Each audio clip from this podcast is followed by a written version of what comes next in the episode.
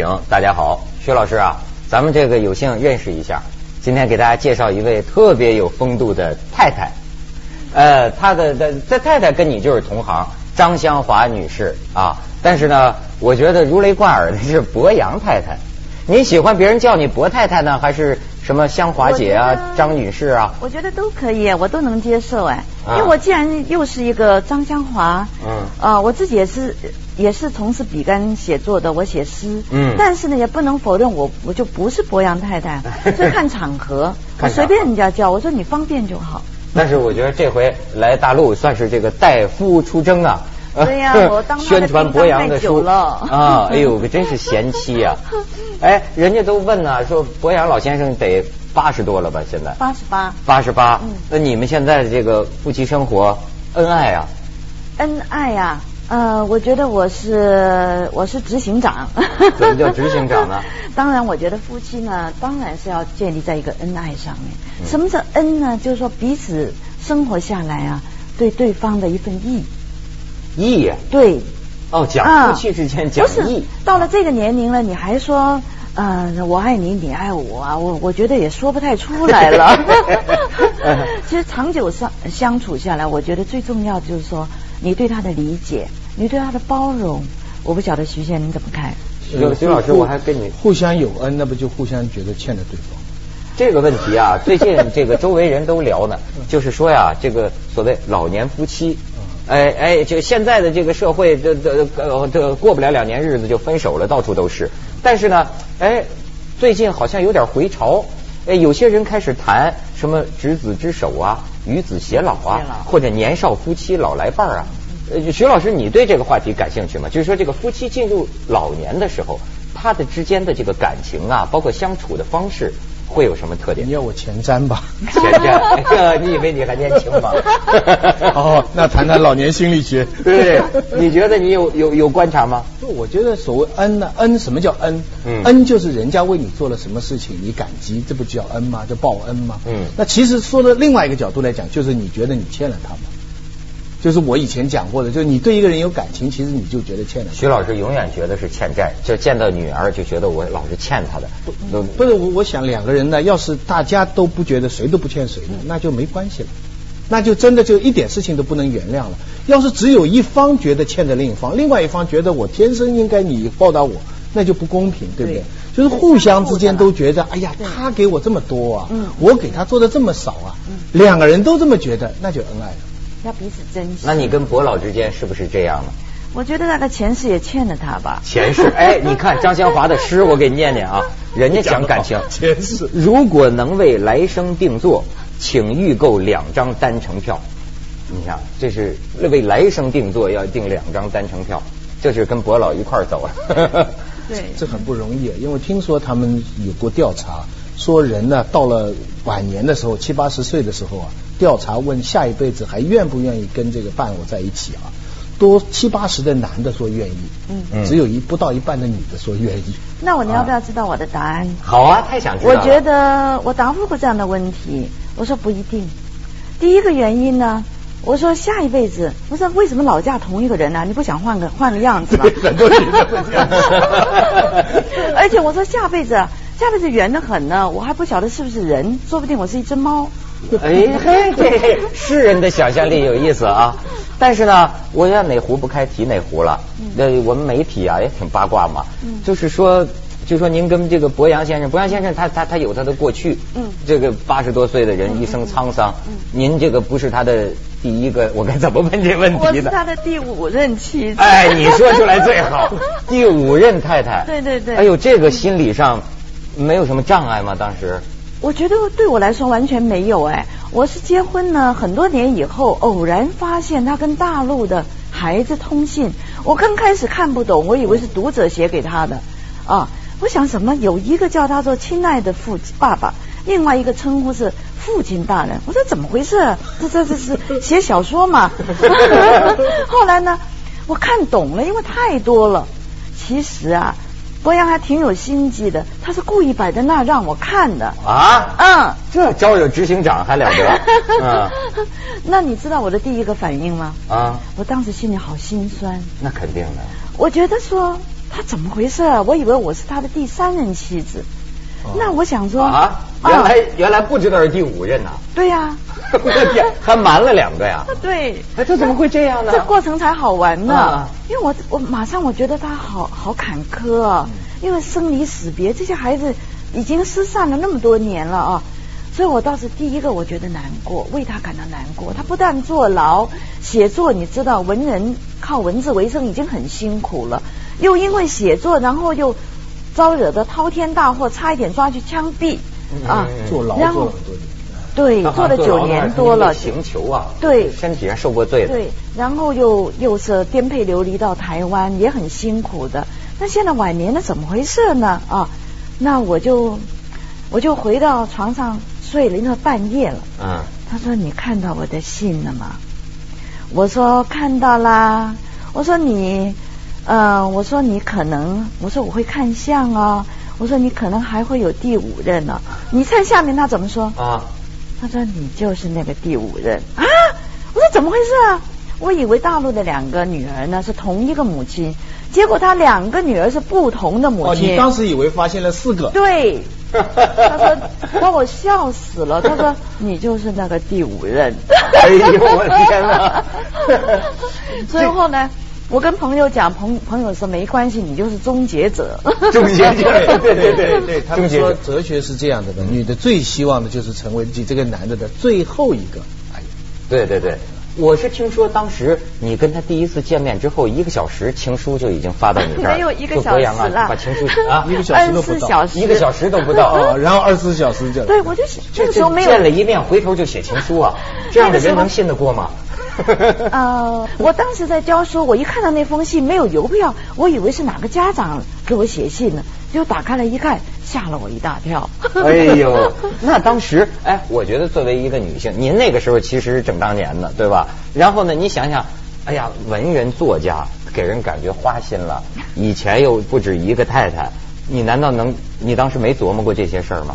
因为他当时讲过一句话，让我非常的感动。因为认识的时间这么短呢、那么他就展开了爱情的攻势。攻势，嗯，他的攻势猛吗？哎呀，厉害的很呢。监狱里嗯憋了这么久，哎呦，跟我们传导传导，我们学学 他有什么招啊？他那个时候啊，连站的样子都跟现在当然是不一样了。嗯站的样子还挺帅的呢，这样子抱着抱着手，嗯两个腿嘛交叉，站在我学校门口等我。啊，就在你面前摆 pose，就是这招啊 pose，对对对对。然后我就跟他说，我不见得适合你，我说你不能再受打击了。结果他说我不怕受任何的打击，这句话把我镇住了。我觉得这么勇敢的一个人，当然呢，他这个人格也有他自己的特色，他有他的魅力。因为我原来想的，哎呀，今天晚上会见到一个糟老头，这个人呢一定愤世嫉俗。他当时多大？那个时候快六十了，快六十，一定是两二十九手三年前嘛。对啊啊，两只手三把刀的59。哎呦我 我想他文笔那么锋利，一定很恐怖啊。结果一看呢，完全不是那么回事。他对人家非常的热情。他这个人最大的一个特色就温暖和热情。哎，我就傻住了，我说怎么搞的？这个人怎么会这个样子呢？然后呢，他在我面前所体现出来的又是这么热情，我就整整个人都糊涂了。哎呦，整个是照咱们的话说是给忽悠了，是吗？给忽悠晕了。其实我觉得人生婚姻太多啊，并不是幸福。哎，你要不断的适应。所以婚姻太多不算最大的，不是当然啦、我觉得你承诺两个人都很诚心诚意，像西方他会在神父的面前说我愿意，我愿意跟他同甘共苦，我愿意在他老的时候病的时候，我们还相守。嗯我觉得人生有一个人让你能够承诺，我觉得是一件很感动人的事情。对对而能够实践这个当中，您一定晓得，一定会有很多的冲突矛盾，嗯是不是？两个人怎么？对你还没结婚、啊，他还没发婚哦，还没发婚。这个话题很重要 我们广告之后接着聊，锵锵三人行，广告之后见。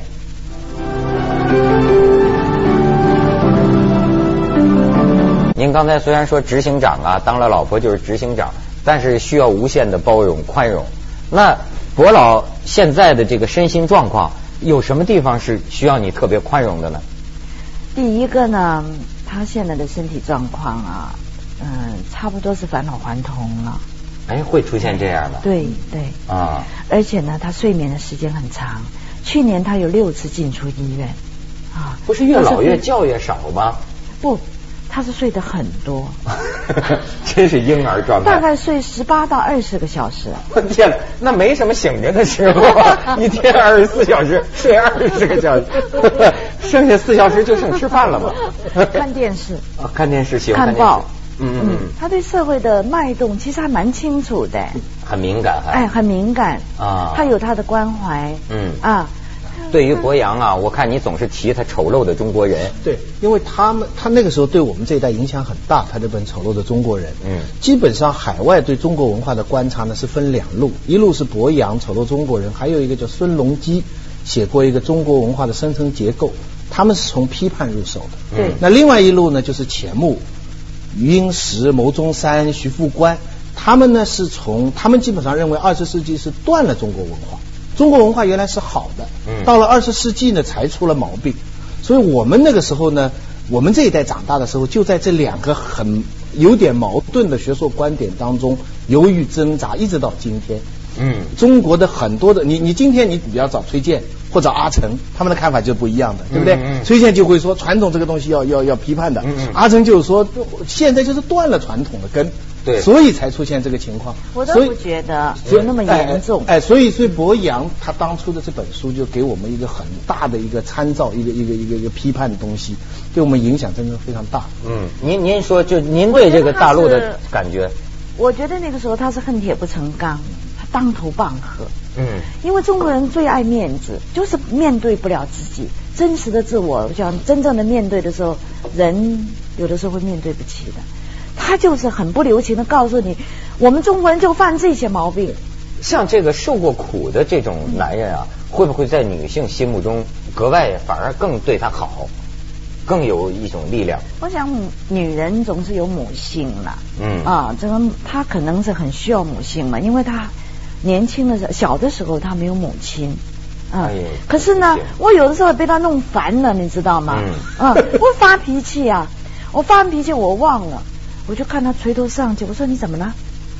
他说你一发脾气，我做人都没意思了。老人老人像小孩一样，这个这个老人到后来像小孩一样。对，虽然比你年龄大那么多，但是我看他也有点把你当妈了，这种感觉。有一次会耍赖呀。啊，耍什么赖？嗯，我说，呃，我说眼镜在这儿，他说你帮我戴啊。我那我就说拿给他。那我两个眼镜怎么戴？因为他原来戴一个啊，那要换一个眼镜。我说你自己不会戴啊？哎，这个夫妻生活之间的很多事儿很有意思。我们再看看这个，所以说老小孩啊，他是关心漫画。你再你再看看这，对对对，哎，这两张。因为漫画是他一个入狱的一个很大的一个关键，坐牢的一个一个关键。因为那个时候他为了赚稿费，他就把派派补派。吃菠菜那个补派啊，他翻译了赚稿费。嗯，那么他居然就糊涂到翻译了有一篇漫画呢，是父子两个人漂流到一个岛上，然后父子两个就说我们来选总统吧。嗯，那你说嘛，这个漫画你在你在说什么呀？漂流到一个岛上，然后父子两个说我们来选总统，你当还是我当？还是两个接着当，你看看你是不是讨骂？你是不是讨打？反国民党。哎呦，真是！您现在是不是全部的生活都是围着他打转？为了他的事儿奔忙？那怎么办呢？他自己还写诗呢。嗯，对，发泄一下不满嘛，要写诗。弥补一下啊，发泄一下啊。但是这样做他的妻子，感觉是幸福的感觉吗？我觉得呢，一个婚姻维持能够持续下去，本身呢就应该是感觉到受到祝福。因为您刚才也讲了，现在很多年轻人没有耐心了。嗯，在这么浮动的一个社会啊，需要有很大的恩典，你才能够把一个福分延续下去。除了这个男女双方的这种呃，我们就说是性的一种吸引吧，身体上的需要吧，到了年纪大了。就是另外的一种一种状态了，而且你每天都在热恋，你你包你得心脏病。是是是，哎呦，这真是给我们传经送宝，男女双修啊，知道了吗？男女双修，大欢喜法就成就了嘛。去一下广告，锵锵三人行，广告之后见。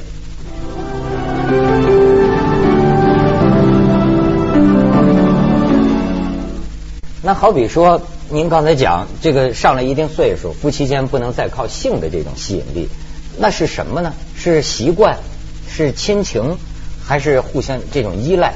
我觉得是要迁就对方哦啊，而且是双方的，不能只靠一个人迁就另外一个人。譬如说，我刚才说我是博洋的兵，我在外面打仗，对呀所有的外务我都包了，包括我是我们家的礼宾司司长，买菜做饭这些不说了啊，你还买菜做饭呢？当然要买菜呀、天哪啊。那当然也有家里也有保姆，但是呢，你很多事情你是要花脑筋的啊。那我觉得说，我举个例子啊，我每次忙了回来，博洋就说一句话：“你辛苦了。”我就觉得我所有的劳累都值得了，对不对？会说话，哎会说话。嗯这个话呢，不是一个语言的问题，是他的心理状态。他知道我辛苦了。嗯因为是你由衷而发。我跟你讲个再再不一样的情况，我上个礼拜参加了我的老师钱谷荣教授，他八十九岁，嗯。比博洋老还大一岁，我们嗯给他住九十岁，嗯。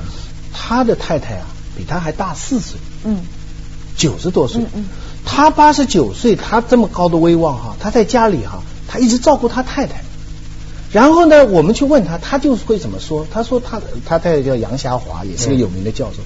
他说杨先生啊，就是个小孩儿，在他心目当中看的比他大四岁的这个太太一直是小孩。你看他这个东西又忘了。嗯，他这个东西又又不见得，你你看他们两个老人在一起，他们都是有名的教授，学生都是一大堆的，海内外都是很多的，可他们自己两个人在一起像小孩一样。我对比很多老人生活，你像他们夫妻俩，我觉得那叫精神生活丰富。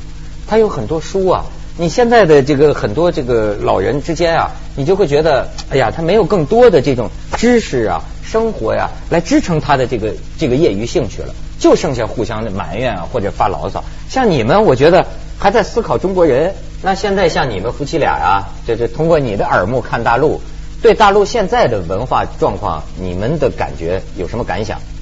我非常怕这个文化在这么快速的一个履带里面，它的通行速度太快了，很多东西会甩掉了，很多很好的东西。我举个例子，嗯这个呃，因为这个嗯，现代文学馆到台北去接受这个捐赠的有个仪式，那报上也都登了，有一个台北最台湾最大的一个报之一吧，他就写说现代文学馆以金巴的手模回赠。我登出来，我说什么叫做金巴？巴金是巴金。金巴变成日出里边一个反派角色，曹禺我觉得里边那个。京巴是种狗的名字。对哎呦，我天哪！所以从从这么一件小的事情啊，那我们看到电影的发达，譬如说这个博洋很喜欢二二月河他的这个他的历史对，或者他是看电视剧，啊什么雍正王朝啊，嗯他就那么他对他自己的、对他对他自己的小说像旷野啊搬上银幕啊，啊现在还没有播出来，还没有拍好，所以他也觉得非常的兴奋，他甚至于看到很多卡通的漫画。他觉得这样应该用透过这样的方式，让年轻人能够吸收。嗯起码不要让他的脑子里面都充满了什么电动打呀、杀呀，啊，或者是暴力，甚至于色情。你不要让他们的脑子里面先入为主的接受这些东西，让他们从很轻松的语言里面，然后能够接触到我们文化的精髓。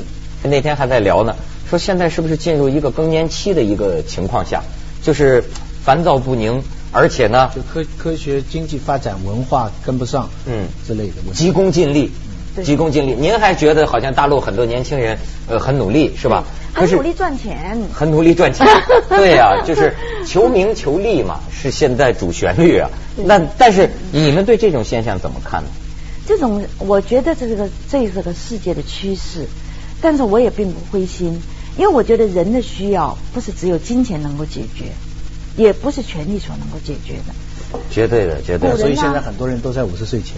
嗯对，五十岁前，但是你要有所准备啊！你如果完全没有理想，你怎你到时候五岁以后，你就是净是跟人家谈，我哪又买了一栋房子，我哪又买了一些家具，家具是红木的，我的马桶是镶金的呢。对对对，所以那样的话，他并不快乐，嗯这证明他内心非常的空虚。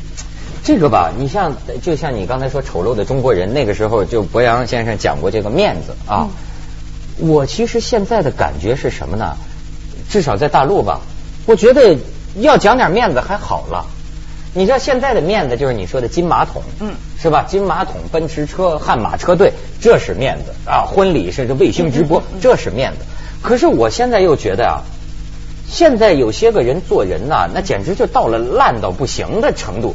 就是说，咱就说仁义礼智信或这些东西，荡然无存。可是为什么这个不觉得没面子呢？你比如说咱们之间呃朋友当中就会发现，哎呦这个人太坏了，对吧？这个人对朋友没有信义。这个人这个这个生活品味奇烂是吧？这个人背信弃义，这个人这个尔虞我诈。我觉得这些东西说实在的，人也有这个恶的冲动。有的时候我为什么没有做呢？我就觉得因为我还有个面子吧。我觉得哎呦，把朋友坑的太狠了，这个这叫太没面子了吧？这这叫这叫脸，这个坏事叫叫丢脸。面子跟脸，金耀基做过一番分析的。嗯，面子是你买一好车，这叫面子。但是你要随地吐痰，或者你做了一件坏事，这叫丢脸。所以他的面这个脸是中国人的这个这个里面很复杂的一套心理。你的意思是要面子，往往不要脸。对，还真是。对中国人现在到了这个地步，就是宁要面子还丢脸，就这样，就没有任何底线。你比如有些人就是说是呃叫什么呢？损人不利己。呃，就是恨人有赠人无的，你有什么？我背后能给你捣个乱，我能给你就是使使个坏，我就给你使个坏。这所以所以丑陋的中国人这本书没有过时，所以没有过时。所以在讲的问题虽然不会发生。